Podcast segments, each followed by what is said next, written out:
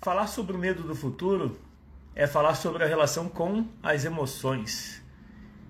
E constelação familiar é sobre aceitação.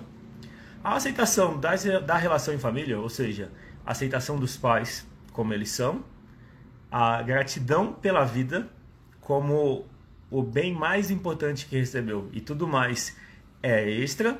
Esse olhar de aceitação em relação aos pais reflete na gente mesmo.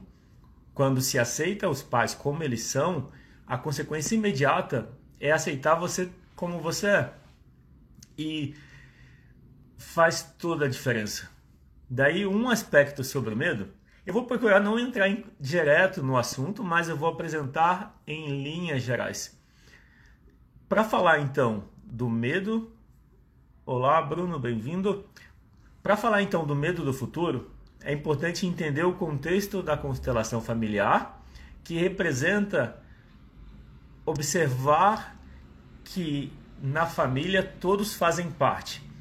Qual é a consequência disso para as emoções? Todas as emoções fazem parte também. Não dá para ignorar um, uma emoção ou sentimento.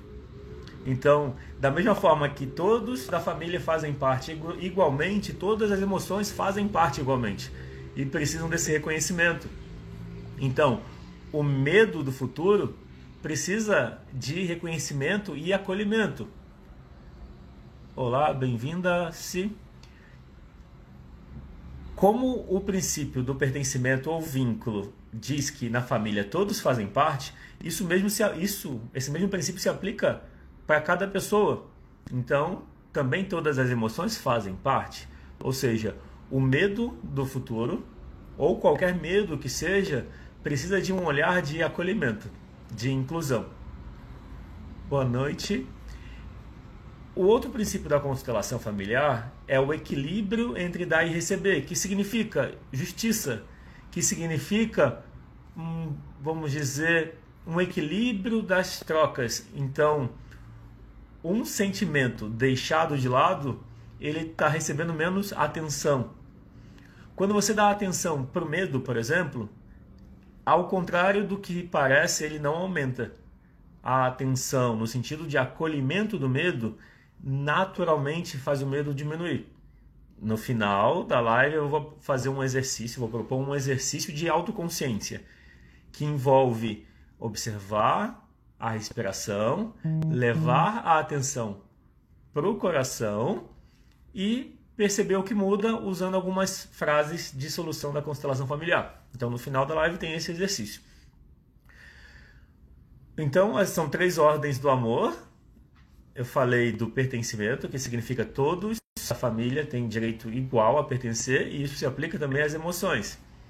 Falei do equilíbrio entre dar e receber, que significa entre iguais. É importante um equilíbrio. Entre pais e filhos, os pais dão, os filhos recebem e a forma dos filhos retribuírem é passar adiante, assumindo a vida plenamente. Olha que interessante. Muitas vezes o medo faz as pessoas deixarem de assumir a vida plenamente. O que, que significa assumir a vida plenamente? Fazer tudo o que você tem vontade. E o efeito do medo é paralisar. Tem dois efeitos, vou falar mais à frente das duas formas de não aceitar o medo. Uma delas é paralisar, a outra é o excesso de ação, sem o participar do medo, que é a prudência, que é o pensar nas consequências. E a terceira ordem do amor é a hierarquia. Hierarquia ou precedência, que significa quem veio antes tem precedência. Ou seja, cada um tem o seu lugar, os pais são grandes, os filhos são pequenos. E é importante reconhecer e aceitar o que veio antes. Isso se aplica ao passado. Normalmente, as emoções não aceitas são originadas na infância. Então, na infância, você não soube lidar bem. Hum, oh, Cici, quer comentar como que, como que você lida? Simônia, Simone Alves. Legal. Como que você lida com o medo, medo do futuro em especial? Por exemplo, você evita pensar quando sente medo de algo que vai acontecer, como que você lida? Você evita pensar nisso e aí procura focar no que você tem para fazer em relação ao futuro, ou você simplesmente evita agir por conta do medo? Essas são duas formas frequentes. Se, se você tiver uma forma diferente, se você comentar, eu agradeço, porque isso enriquece e me traz outros pontos de vista que eu incluo e comento a respeito. Falando então do, da precedência ou hierarquia, que é a terceira ordem do amor, quando você reconhece o passado, o passado veio antes, então o passado tem precedência em relação ao presente. O que significa precedência? Significa necessidade de reconhecimento e aceitação.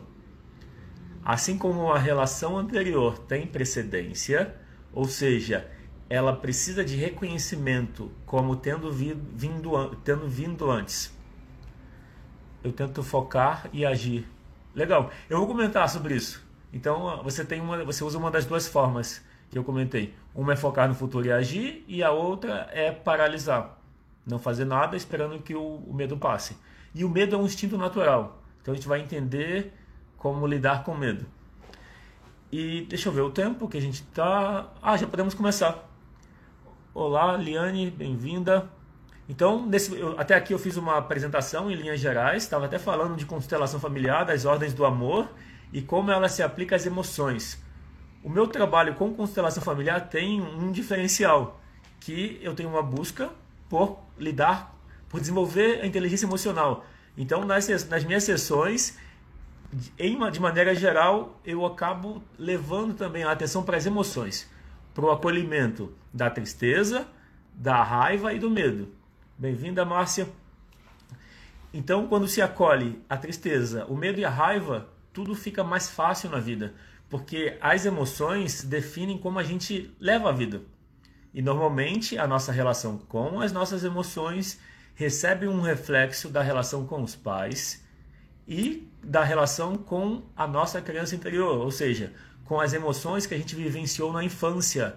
Se a gente não teve espaço para acolher as emoções, é normal que hoje a gente tenda a ignorar elas. E é muito frequente. Então, no final, tem um exercício para acolher as emoções, para entrar em contato com os sentimentos e perceber que quando você olha para o sentimento e acolhe, fica mais fácil. A Simone escreveu: O que me incomoda é um sentimento de culpa, que eu acho que é trauma da infância. Então, Simone, por trás da culpa, qual é o sentimento? Você já percebeu? Se você quiser escrever qual é o sentimento, eu vou comentar. No geral, por trás da culpa tem uma tristeza. Boa noite, Márcia. Quando você olha para a tristeza, você resolve a culpa. Bem-vindo, Jardão. Então, olhar para a tristeza por trás da culpa é uma forma de resolver com a culpa. Imagina assim, ó, as emoções são um sistema de feedback. Então, tem um livro que chama Conversando com Deus, do Neil Donald Walsh. Se eu não me engano, no livro 2, ele, fala, ele comenta que angústia. E por trás da angústia? Qual, qual é o sentimento? A angústia quer dizer um sentimento muito intenso de tristeza. Faz sentido? Então, por trás da angústia tem uma tristeza não aceita, que é uma tristeza muito intensa e aí é a angústia. Então, se você levar a atenção para a tristeza, fica mais fácil de lidar se você acolhe a tristeza. Experimenta fazer isso. Leva um olhar de aceitação, ou seja, imagina a tristeza ou o seu lado triste e diz para ela: Eu vejo que tem uma tristeza e está tudo bem. Dá permissão para você sentir a tristeza, porque ao contrário do que a gente pensa, quando você permite sentir a tristeza, ela diminui. É muito interessante isso. Acolher a tristeza significa sentir que a tristeza diminui é quase que instantâneo. Isso, tristeza. Experimenta acolher. E é provável também que junto da tristeza pode estar uma raiva ou um medo. As duas coisas acabam vindo junto. A raiva é uma forma de evitar contato com o medo. Melhor, a raiva é uma forma de evitar contato com a tristeza. O medo é um outro componente que de alguma forma busca proteger a gente. E o medo do futuro tem a ver com a maneira como você lida com a incerteza. Faz sentido? Faz sentido isso que eu falei? Tristeza de não saber como lidar, sim. No fundo, uh, no fundo a tristeza já está presente. E aí você pode acolher a tristeza. Quando você acolhe a tristeza, ela nem precisa de motivo. Porque é a tristeza. Os sentimentos não precisam de um motivo. A nossa mente tenta explicar os sentimentos. A, mente, a nossa mente fala: ah, eu estou triste porque discuti com alguém. Eu estou triste porque terminou um relacionamento. Eu estou triste porque. A mente dá vários porquês. Só que não necessariamente esse porquê ajuda a resolver o sentimento. Então, uma sugestão é experimenta abrir mão de justificar o sentimento. É uma escolha. Essa escolha de abrir mão de justificar o sentimento significa lidar com o sentimento como certo do jeito que é. Tem uma tristeza? Ok, tem uma tristeza. Esse reconhecimento é suficiente.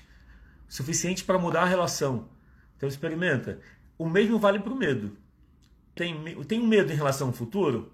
Então, medo do futuro significa uma não aceitação das incertezas. As incertezas fazem parte da vida. Inclusive, é uma das necessidades humanas. A gente precisa de variedade. É aceitar que está triste, acolher a tristeza. É isso mesmo. Aceitar a tristeza não quer dizer você ficar alimentando ela. Por exemplo, tem duas formas de lidar com a tristeza: ignorar ela ou ficar remoendo, focando no negativo. Por exemplo, por quê? Por que aconteceu isso?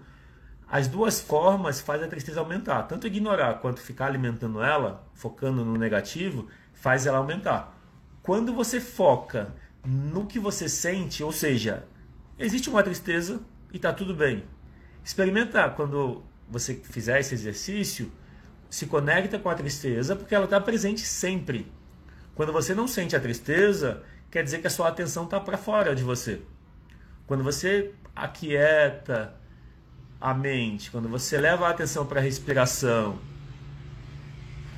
e permite sentir o que está presente no momento, daí é o momento que você pode fazer o exercício de existe uma tristeza. Tá tudo bem. Imagina que a tristeza, ela quer que você olhe para dentro. A tristeza quer que você se recolha, que você descanse, que você cuide de você. Então a tristeza é muito importante é, vamos dizer, a tristeza é mal entendida, porque a tendência é evitar contato com ela. E aí a tristeza afeta o medo. Por quê? Não aceitar a tristeza faz querer levar a atenção para fora.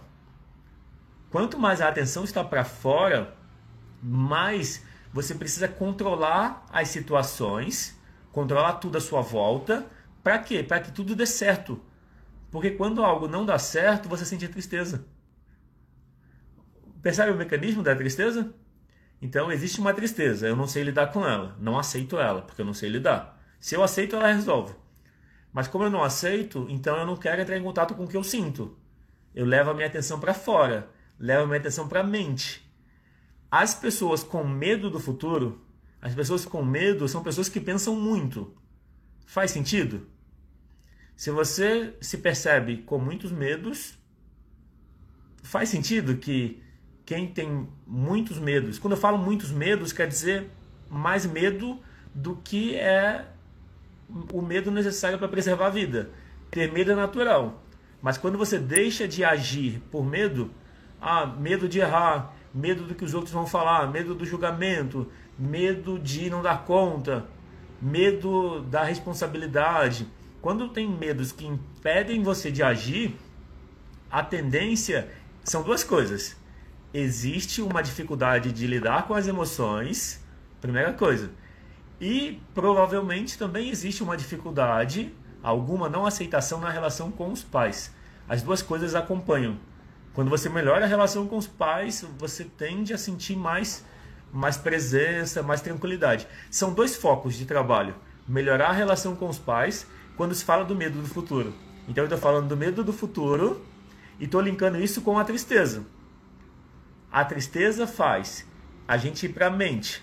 Então eu, não, eu tenho uma tristeza que eu não sei lidar. Como que eu lido com ela? Eu vou para a mente. penso o tempo todo. Por que eu estou pensando o tempo todo? Para evitar a tristeza.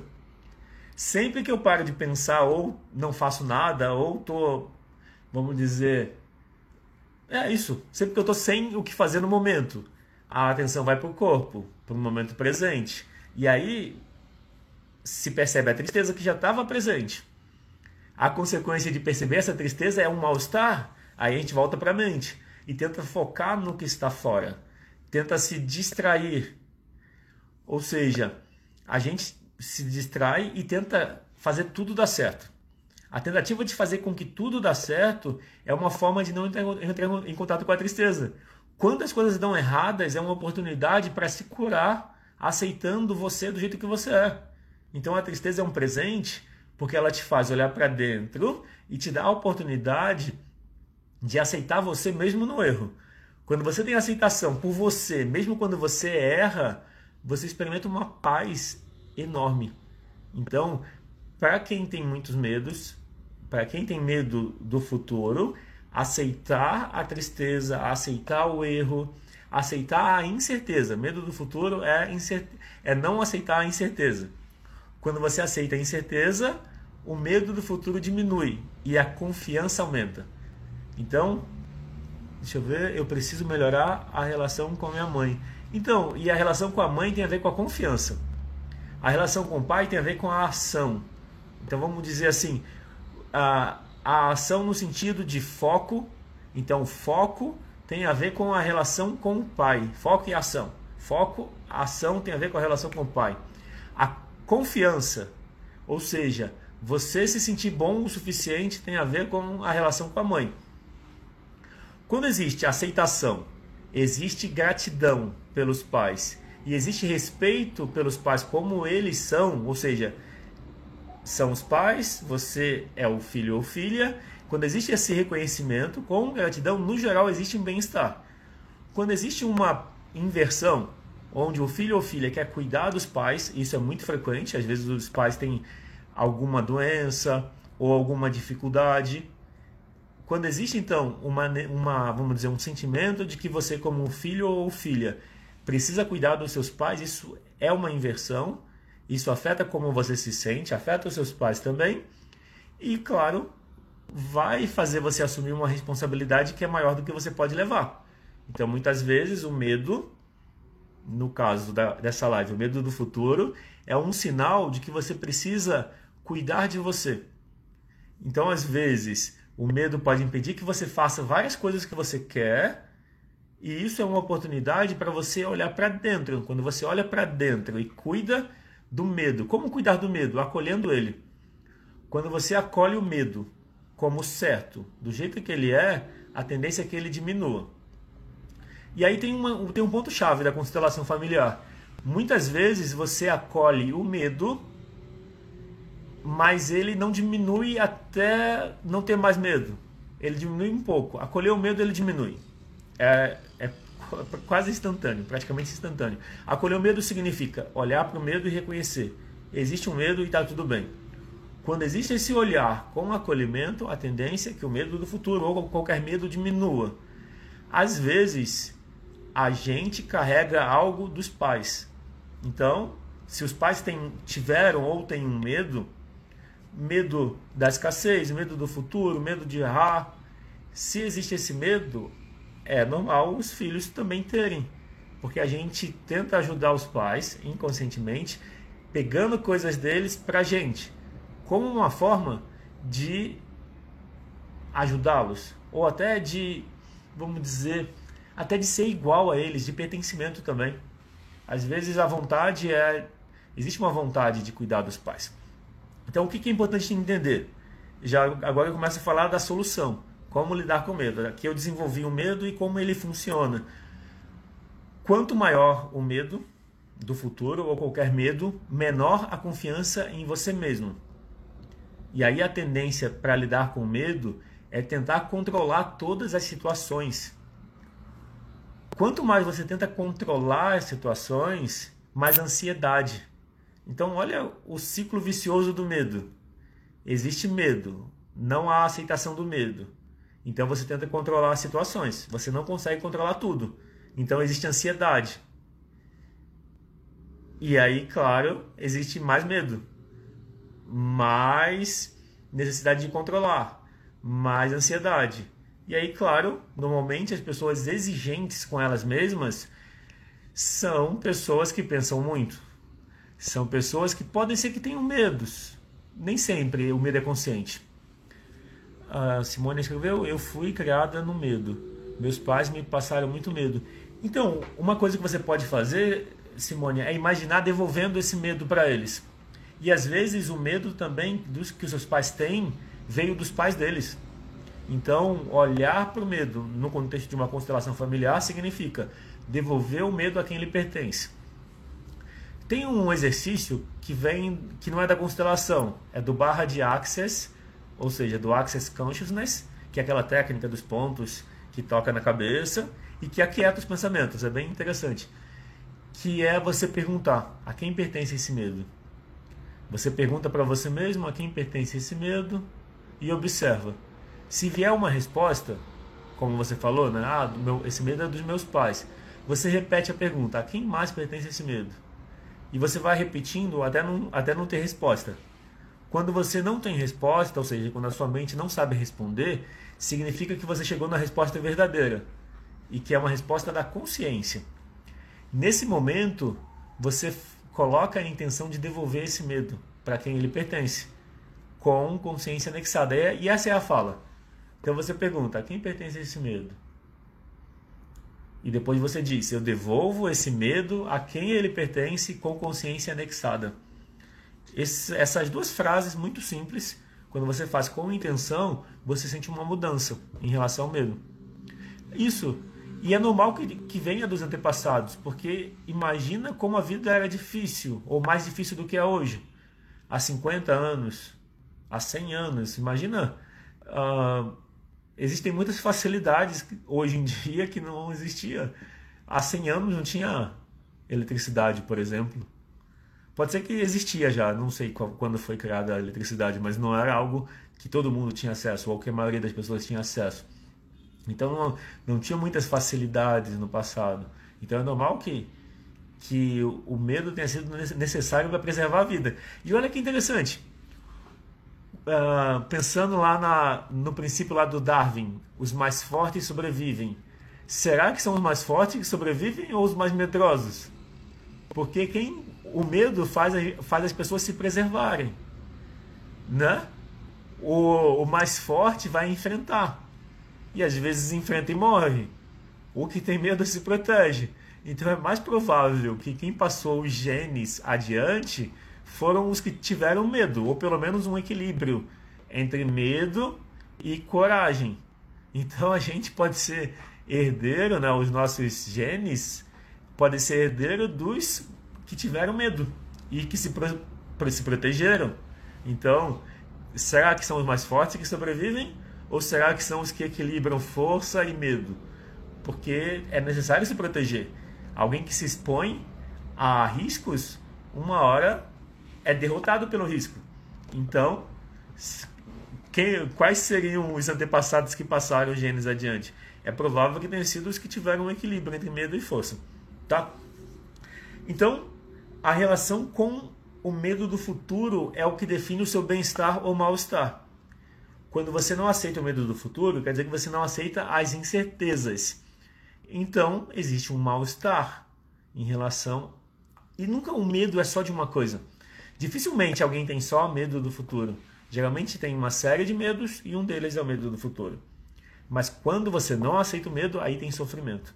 Ou porque você deixa de fazer muitas coisas por medo, ou porque você faz e se sobrecarrega, porque aí você faz demais.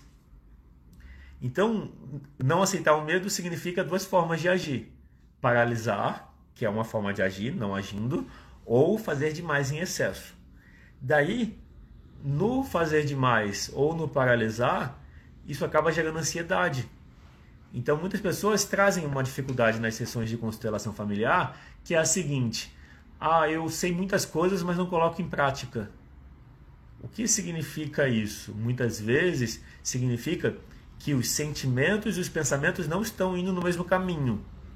Quanto maior o medo, quer dizer que o sentimento vai numa direção e o pensamento vai na outra. Parar e aquietar a mente é uma oportunidade de alinhar pensamento com o sentimento. O Jardel escreveu: um medo é, na verdade, um conjunto de outros medinhos. Isso, exato. O medo vai ser um medo de várias coisas, esse, como você falou, né? vários medinhos. Então, dificilmente uma pessoa tem só um medo.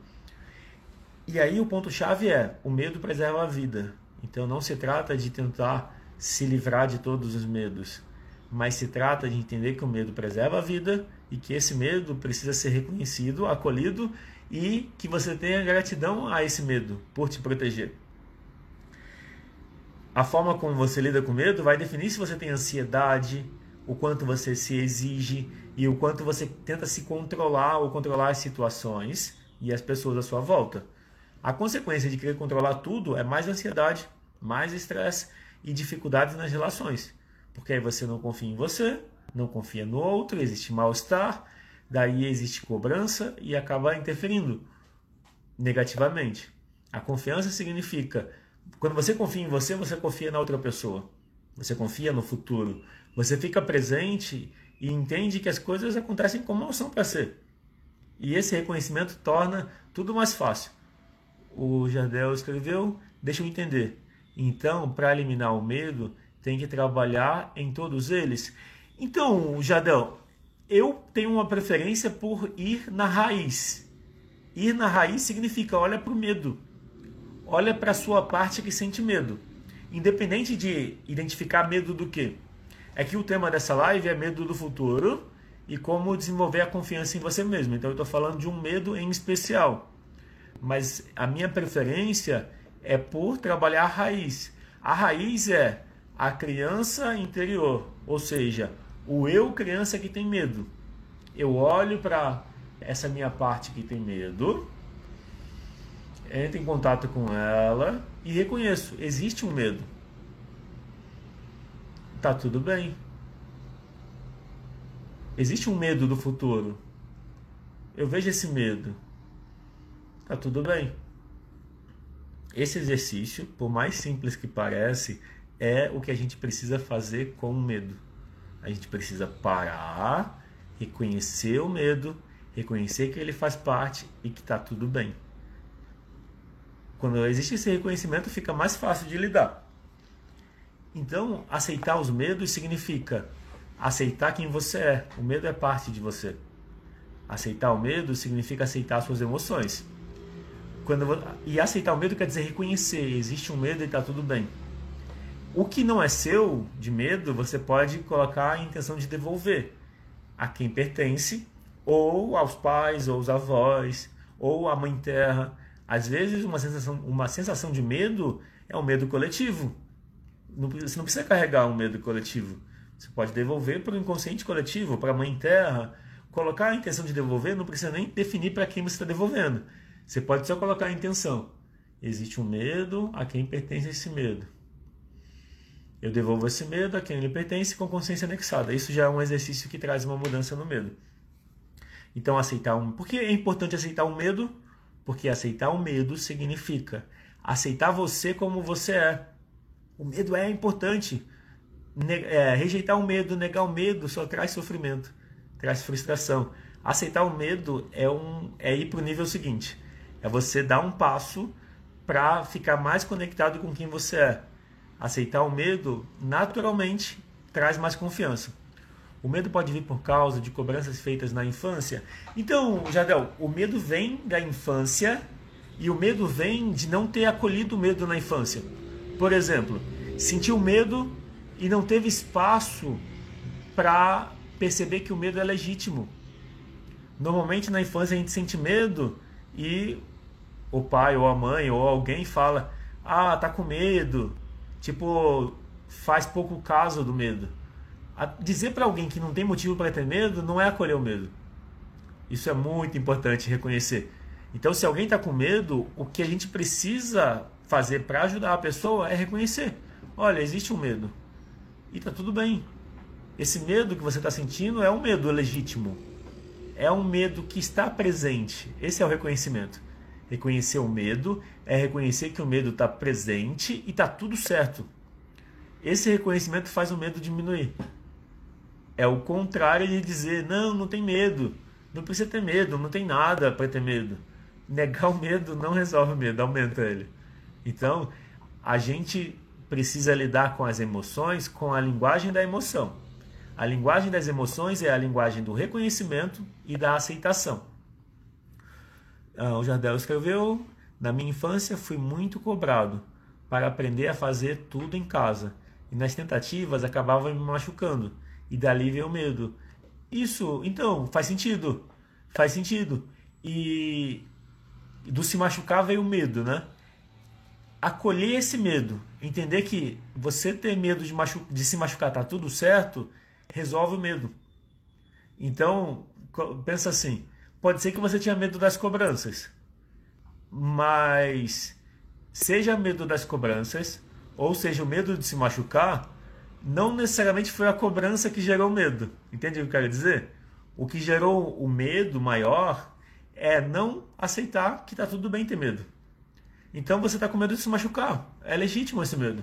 Tá tudo bem. Esse reconhecimento e essa aceitação do medo faz ele diminuir. Então aceitar o medo é esse o caminho. É reconhecer que o medo faz parte e que tá tudo bem sentir medo. E que você acolhe você dá espaço e acolhe a sua parte que tem medo. E aí, mais uma coisa importante para entender que faz toda a diferença na nossa vida. Entender que existe uma relação dentro da gente entre pensamento e sentimento. Pensamento como mente e sentimento como coração. Pegando mente e coração como metáforas. Existe uma tendência a sobrevalorizar os pensamentos.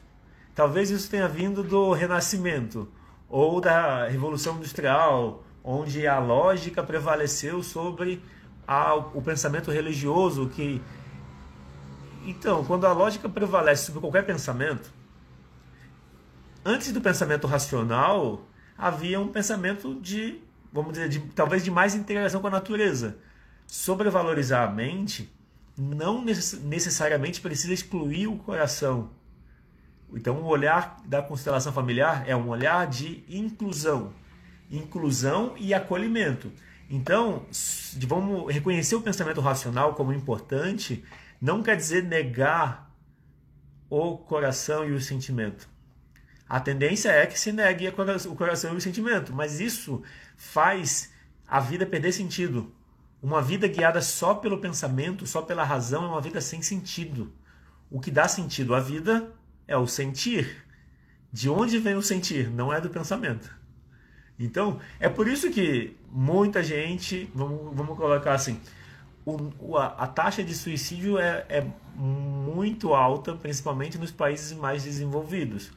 Por que será? É provável que seja pela falta de sentido.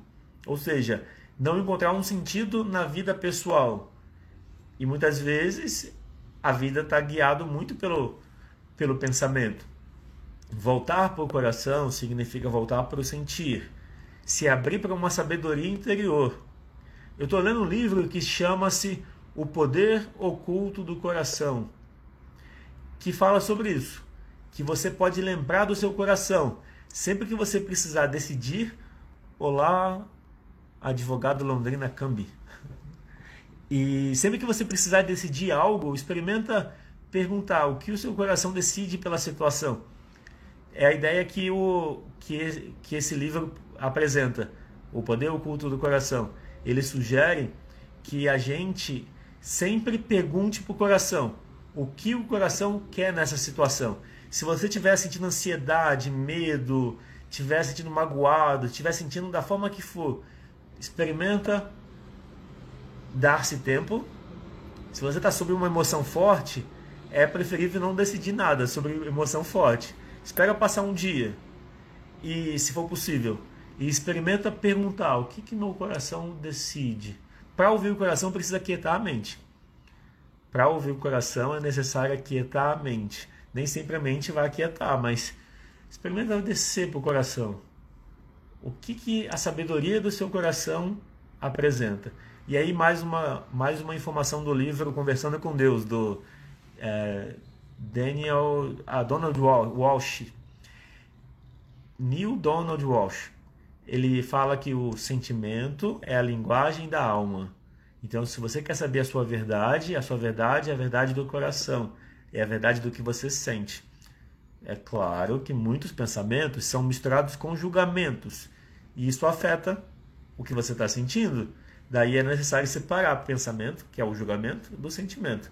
Mas o sentimento puro, o que você sente sobre qualquer situação, é mais próximo da sua verdade, mais do que o pensamento sobre a situação.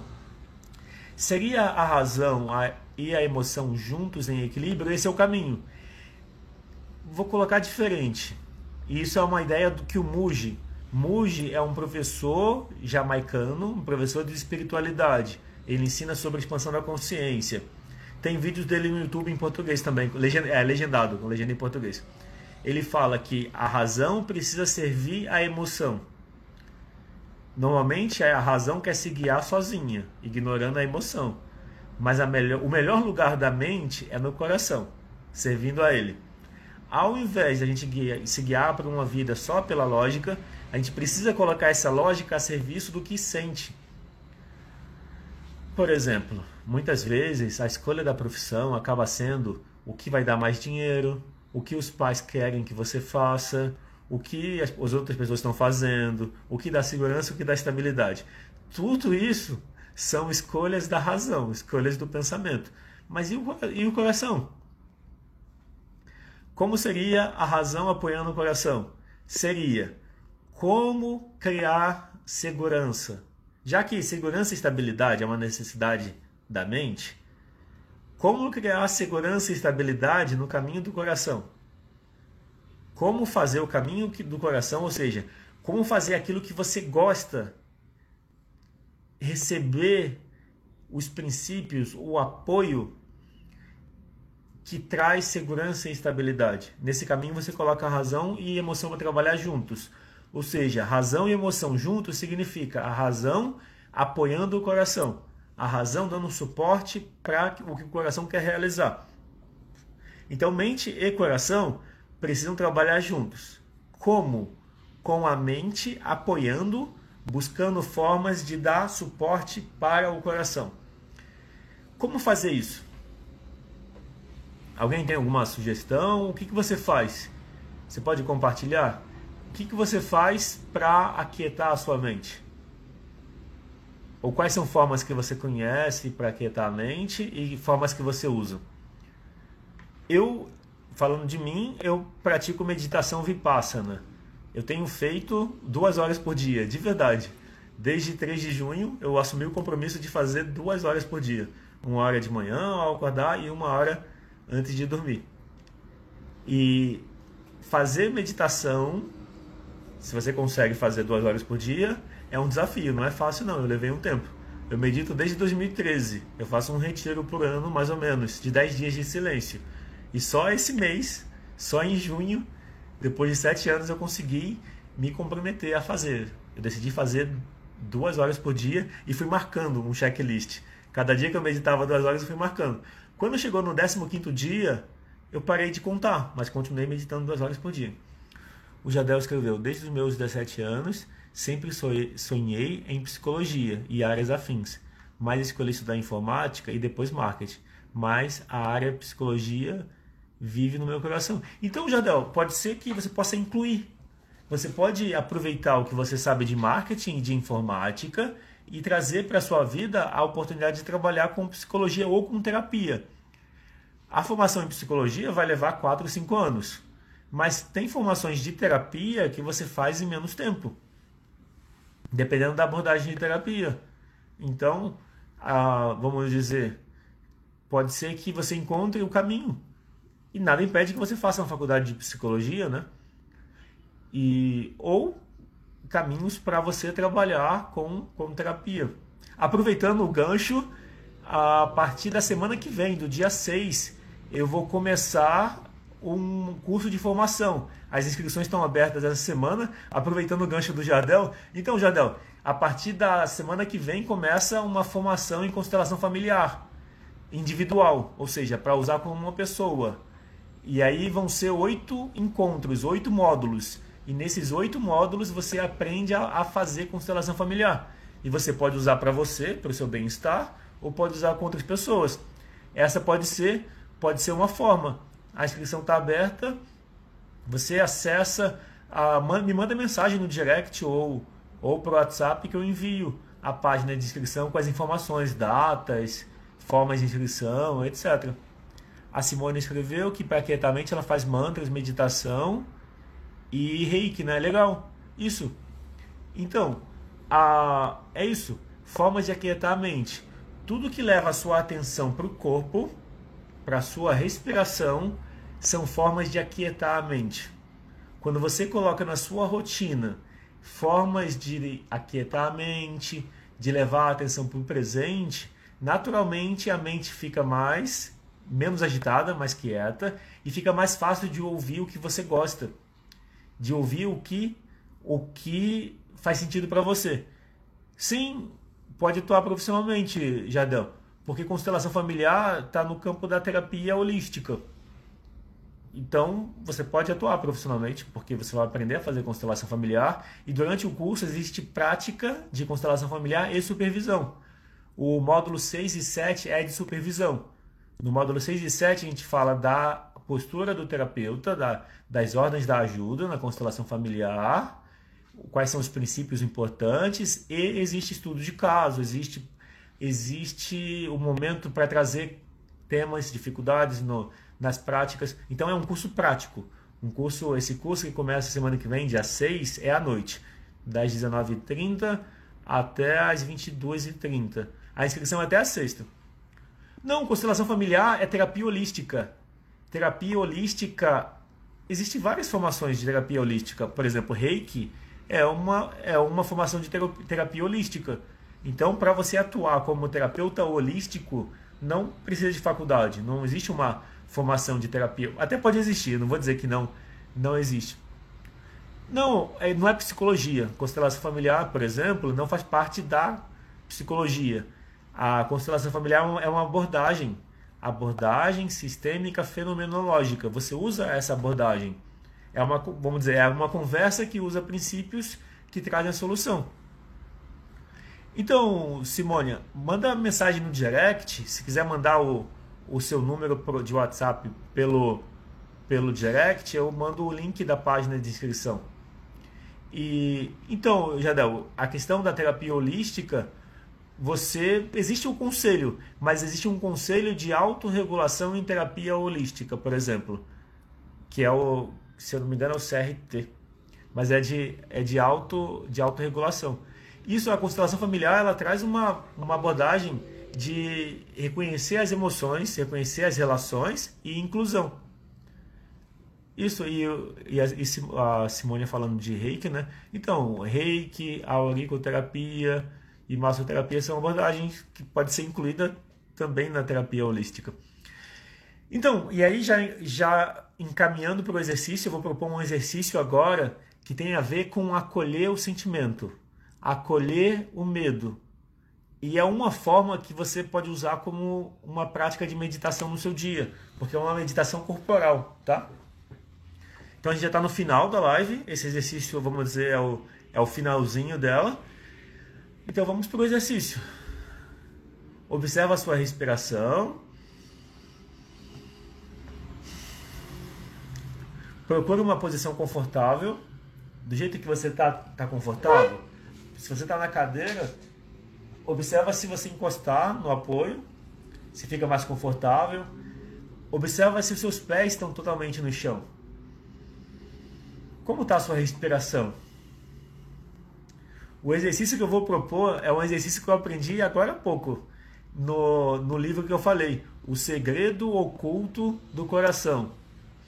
Eu, eu recebi esse livro em PDF, que, e aí ele está em inglês. Então, se alguém quiser esse livro em PDF, está em inglês, eu só pedi que eu envio. Uh, leva, então vamos para o exercício. O exercício é assim: leva a sua atenção para a região do seu coração, pode ser a região do chakra cardíaco, você pode colocar uma mão ou as duas mãos. Leva a sua atenção para essa região. como se você quisesse observar o seu coração. Pode ser que você sinta o batimento do coração. Observa a respiração. Observa o tórax se expandindo e relaxando. E conforme você sente o movimento da respiração, você vai usar o mantra sim. E você pode dizer sim algumas vezes. Vamos usar três vezes. Então, quando você inspirar, na expiração você diz sim. Sim.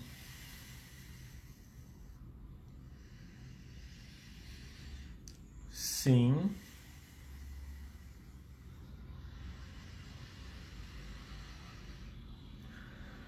Sim. E esse sim é um sim para o seu coração, é um sim para as suas emoções, é um sim para o que você sente. Se existe um medo, é um sim para o medo. E observa o que acontece quando você diz um sim para o que você sente. Observa uma coisa: o seu coração trabalha o tempo todo. O tempo todo ele está bombeando sangue. Que tal experimentar, experimentar agradecer ao coração por ele trabalhar incessantemente por você? Não só o coração, né? Todo o corpo trabalha o tempo todo. Então experimenta também na inspirar profundamente e na expiração você diz gratidão. Gratidão. Gratidão. Gratidão. Isso. E aí você, no seu tempo, pode relaxar e se puder compartilhar como foi o exercício como foi usar o mantra assim? O mantra é qualquer palavra que a gente diga pra gente. Tem palavras que são mantras tradicionais, por exemplo, o Om. O Sim também tem vibração. Então, e o Sim representa aceitação. Como foi? Se alguém puder compartilhar, como foi a experiência? É muito rápido. Isso que a gente fez leva um minuto ou dois. E pode ser feito de manhã, pode ser feito à noite. E é uma forma de levar a atenção para o coração. Eu passei a incluir isso. Essa semana eu comecei a ler o livro que eu falei. Legal, Jardel, ficou mais leve. Eu, eu também fiquei mais leve, eu fiz junto o exercício. Eu já percebo que eu desacelerei um pouco. Eu estava empolgado, ainda estou empolgado. O... Ah, oh, Larundo, tudo bem? Boa noite, estou em semana de provas e foi relaxante em demasiado. Legal, que bom, que bom, Rafael, que você praticou o exercício e sentiu. Então, e olha que interessante, a Simone também traz leveza, escreveu, né? Então, olha que simples. É possível fazer esse exercício de manhã, à noite, quando quiser. Leva dois minutos. E pode ser feito em silêncio. Você pode falar assim na sua mente. E pode falar gratidão na sua mente.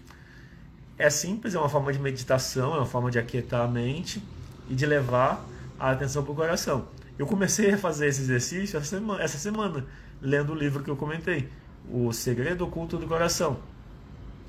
Ah, gratidão também, Simone, por, por, por estar aqui, por participar, por comentar na live. Uh, então, essa semana, a Márcia Dias escreveu, que legal, vou fazer todos os dias, que legal. E, e, e é, é simples o exercício e é uma forma de se conectar com o sentimento, se conectar com o coração. E a gente não aprende isso. Nesse livro, o segredo, o, segredo, o poder oculto do coração, existe uma, existem pesquisas, inclusive tem um filme. Eu não achei legendado. Tem um filme que chama Poder do Coração. Existem pesquisas que mostram que o coração tem uma intuição natural, que antes de algo acontecer, o coração já reage. Na pesquisa, cinco segundos antes, uma pesquisa foi feita assim. Vários voluntários participaram e fotos eram mostradas para a pessoa e se e media como ela reagia, como reagia a mente nas ondas e como reagia o coração. Percebeu-se que havia uma mudança no coração cinco segundos antes da foto ser mostrada. Então, quando mostrava uma foto que trazia algum mal-estar, uma foto de violência, foto de um animal feroz, foto de algum ferimento, alguma coisa que, que traz mal-estar, antes da foto aparecer, o coração já estava deprimindo, como se o coração antecipasse o que estava vindo. Quando a foto era positiva, de alegria, de bem-estar, o coração também reagia. Então havia, uh, havia dois gráficos, duas linhas. A linha da mente, da, da frequência, de como a mente estava reagindo, e a do coração. Segundos antes da foto aparecer, o coração já estava reagindo para menos ou para mais. Então, o coração tem uma sabedoria própria e levar a atenção para o coração é levar a atenção para o momento presente. Isso aquieta a mente e também abre espaço para a intuição. Então é muito importante. E aí, falando da constelação familiar, essa semana até sexta-feira estão abertas as inscrições para o curso de formação em constelação familiar individual. É um curso que acontece em oito módulos, oito segundas-feiras à noite ou oito sábados de manhã se vai depender do número de pessoas inscrito para cada um dos dois dias, tendo, tendo, um número, tendo um número mínimo de seis pessoas nos dois, os dois dias vão acontecer, ou talvez um dos dois. A princípio, segunda já está confirmado, pode ser que sábado também confirme. Então, as inscrições estão, estão abertas. Para receber o link de inscrição, é só mandar mensagem para mim pelo direct ou por WhatsApp, quem tiver meu número. Para ter meu número do WhatsApp, está na bio do meu perfil aqui no Instagram Dá para mandar mensagem pelo, pelo WhatsApp ou pelo direct, que eu envio o link da página de inscrição. Tem todas as informações dos bônus, dos módulos, o que tem em cada módulo. Esse curso de constelação familiar individual é um curso prático. Então a gente vai ver teoria e prática na mesma medida. Todo módulo tem prática. É indicado práticas entre os módulos, entre os participantes. A gente vai ter um grupo para compartilhar, tirar dúvidas um grupo exclusivo só de quem está no curso. E a ideia é, em oito semanas, aprender a usar a constelação para si, aprender a usar para si e, e usar para os outros também. Daí mais informações só mandar o direct. Ou mandar o WhatsApp também, que eu envio o link de inscrição. E a inscrição é até sexta. Depois da sexta não pode entrar mais. Porque a sexta é o último dia de inscrição. Não dá para entrar no meio, são oito módulos seguidos. Não dá para entrar no segundo módulo já tem já tem o, a turma da segunda está quase fechada já, já tem seis pessoas inscritas. Então são oito vagas são oito pessoas no máximo. Para a segunda ainda tem duas vagas a princípio. Se eu tenho que olhar o formulário se já não se já não já não está preenchido se não está completo. Mas a princípio tem duas vagas para segunda-feira e, e no sábado tem quatro vagas. Uh, sábado é de 10 a 1 da tarde. E segunda de 19h30 às 22h30, 8 semanas, 3 horas cada módulo e é prático. Você vai aprender a fazer constelação familiar para usar para você no seu dia a dia e para usar para outras pessoas. E qualquer dúvida é só é, pedir informação, que eu, pode mandar mensagem ou escrita ou áudio. Então é isso.